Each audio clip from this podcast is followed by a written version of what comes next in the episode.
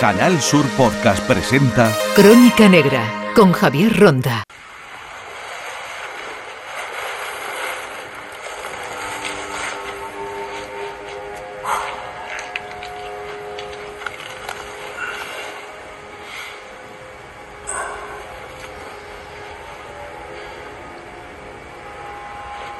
Lo tirado del ferry. No podemos descartarlo. A este hombre lo han matado hace poco, hará un par de días como mucho. Asgeir cree que el capitán oculta algo. ¿Y tú? Estas heridas se las han hecho con un cuchillo de tamaño mediano, con un cuchillo de cocina, quizá. Se lo han clavado siete veces. Aquí veo que el asesino le atravesó el corazón. Quien lo haya hecho sentía pánico. ¿Quieres decir que el asesino no lo había planeado? Luego ha tenido que cortarle la cabeza. Y las venas, los músculos y los huesos. No es tarea fácil. Pero sí sangrienta.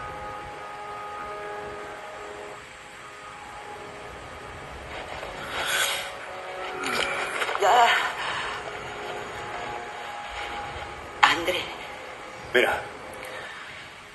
Parece que se sometió a algún tipo de operación. Tiene una cicatriz encima del riñón. Andalucía ha reunido a los mejores forenses de España y a figuras destacadas a nivel mundial dentro del Congreso Nacional sobre Patología Forense que se ha celebrado en Sevilla. Una de las novedades ha sido la presentación de autopsias con un formato 3D.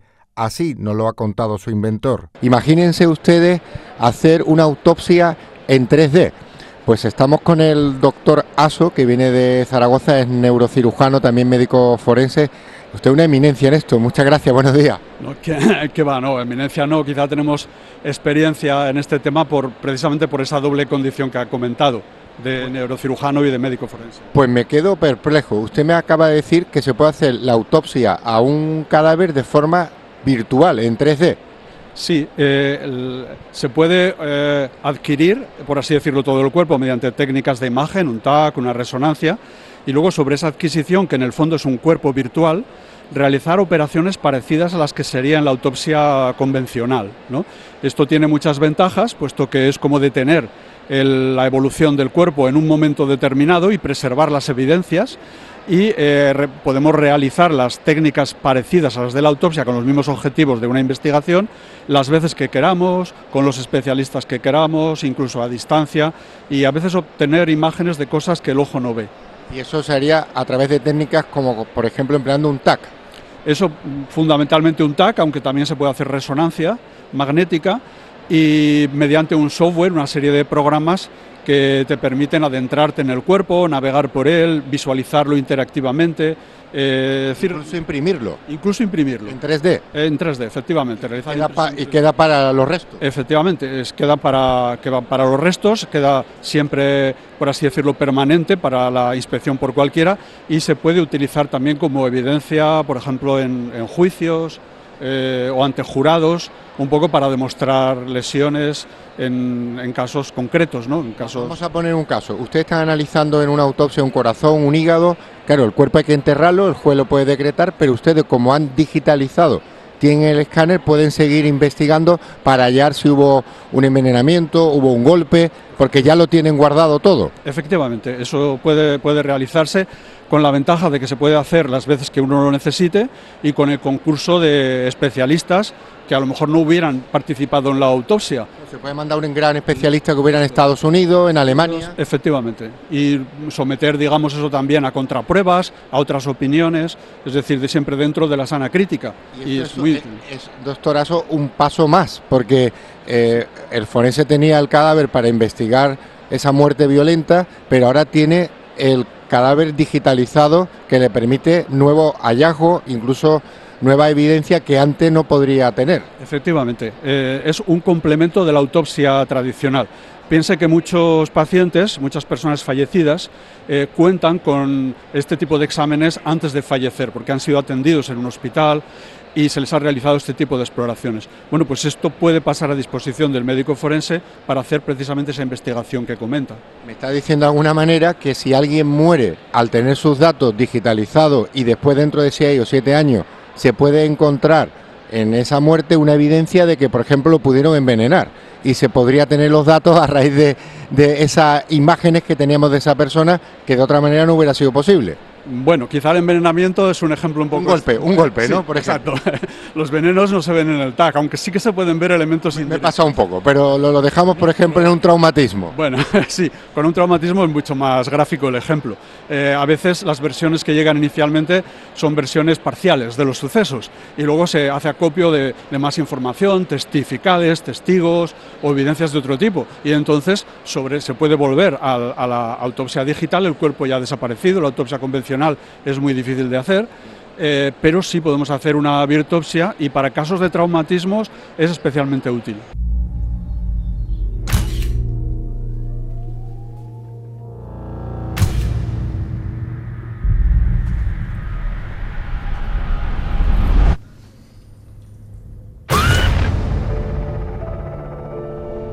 Debo decir que esto no me lo esperaba. ¿Puedo ver una? ¿Qué? No, no. ¿Por qué lleva eso? Es una vieja costumbre.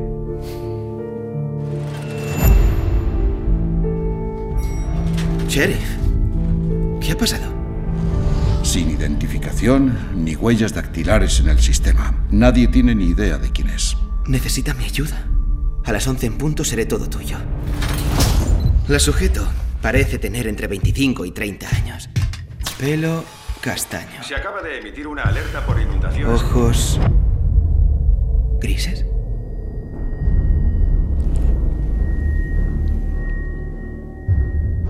¿Qué te ocurrió? Primero la ataron. Después le cortaron la lengua. La envenenaron. La paralizaron. E hicieron que se tragara la tela. ¿Qué es eso?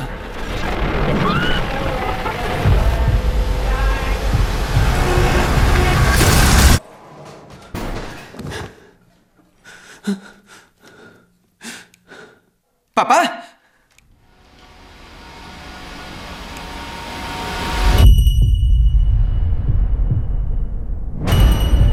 Nadie pudo ver lo que hemos visto.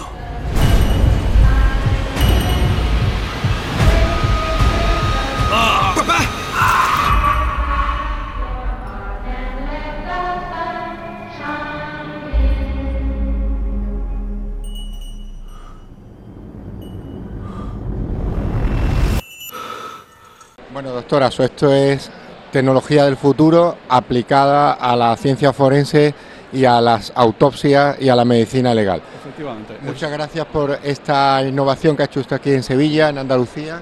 Muchas, muchas gracias a vosotros y, y muchas gracias por darme la, la oportunidad de venir a esta tierra que para mí es entrañable. Bueno, pues lo hemos descubierto aquí físicamente, no ha sido virtual. muchas, gracias, doctor. Muchas gracias, muchas gracias, encantado. ¿Qué ha pasado? Sin identificación ni huellas dactilares en el sistema. Nadie tiene ni idea de quién es. La sujeto parece tener entre 25 y 30 años. Pelo castaño. Ojos grises. Primero la ataron. La envenenaron. La paralizaron. E hicieron que se tragara la tela. Otra de las investigaciones presentadas en este Congreso han sido datos sobre el suicidio realizados por médicos forenses del Instituto de Medicina Legal de Huelva. Estamos con Imanol Garamendi del Instituto de Medicina Legal de Huelva. Doctor Garamendi, buenos días. Buenos días, ¿qué tal? Usted ha hecho un estudio sobre el asunto del suicidio, sobre todo a nivel de datos. Eh, ¿Cuál es la situación en estos momentos en Andalucía y en España? ¿Qué información tiene al respecto? Bueno, la situación de Andalucía es una situación equiparable al promedio de todo lo que es el Estado español y la situación de España en relación con el contexto europeo es una, una situación relativamente buena. Pues estamos hablando de que la media de suicidios a nivel europeo es de en torno a 15,4 suicidios por cada 100.000 habitantes y España solamente tiene 8,39. O sea, La media en Andalucía es más o menos igual, en ¿no? torno a eso, sí. Depende un poquito de la provincia, pero sí, en torno a esa media, sí. Ustedes lo que hacen es estudiar a nivel de datos ¿Cuál es la situación de los suicidios que después en algunos casos tienen que hacer patología, tienen que investigar en los institutos de medicina legal, cuando es una muerte violenta, evidentemente? Sí, hemos utilizado precisamente los datos que provienen de los institutos, de medicina legal para analizar las variables demográficas principales del, suicidio en cuanto a mecanismo, lugar de producción, edad, sexo de las personas que han sufrido este fenómeno. ¿Y ahí qué datos aparecen? ¿Hay más mujeres que hombres? ¿La edad? El suicidio en general, en España en general y en Andalucía también. ¿eh? Esencialmente es una, aparece básicamente en hombres más que en mujeres, en torno a una edad media, en torno a 55 años de edad, más o menos la edad media de producción. Comparativamente con otros países de, de Europa, ¿Cuál es la situación, por ejemplo, en los países nórdicos, en Centro Europa? Eh, la tasa de suicidios en hombres es mayor incluso en los países nórdicos.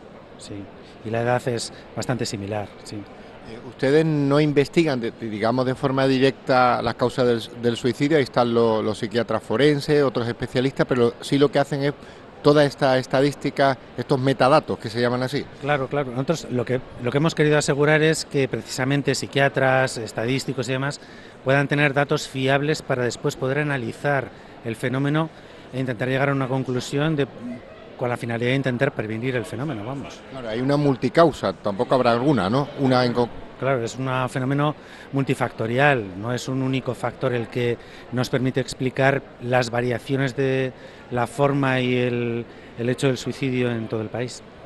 Desde luego, cuando alguien se quita la vida, puede haber muchas causas, pero ese momento, cuando los forenses lo analizan en vuestros institutos de medicina legal, digamos, es especial, ¿no? De alguna manera, es una, no es una muerte que ha causado un tercero. Por supuesto, siempre, a ver, las muertes violentas siempre son especialmente, impactan especialmente al, al profesional que tiene que practicar la investigación, por supuesto. Bueno, pues nos quedamos con esos datos. La tasa de ocho personas que se suicidan en Andalucía cada 100.000 habitantes, eh, aproximadamente el dato nacional que es muy por debajo de la cifra que nos encontramos en muchas naciones de Europa. Efectivamente, sí. Gracias, Imanol, por atendernos y por darnos esta información aquí en este congreso donde estamos aprendiendo muchas cosas. Muy bien, gracias a vosotros. Los médicos forenses son parte de la Crónica Negra. Sus investigaciones junto a la Policía Judicial y el juez ayudan a esclarecer e investigar las muertes violentas. En Canal Sur Podcast han escuchado Crónica Negra con Javier Ronda.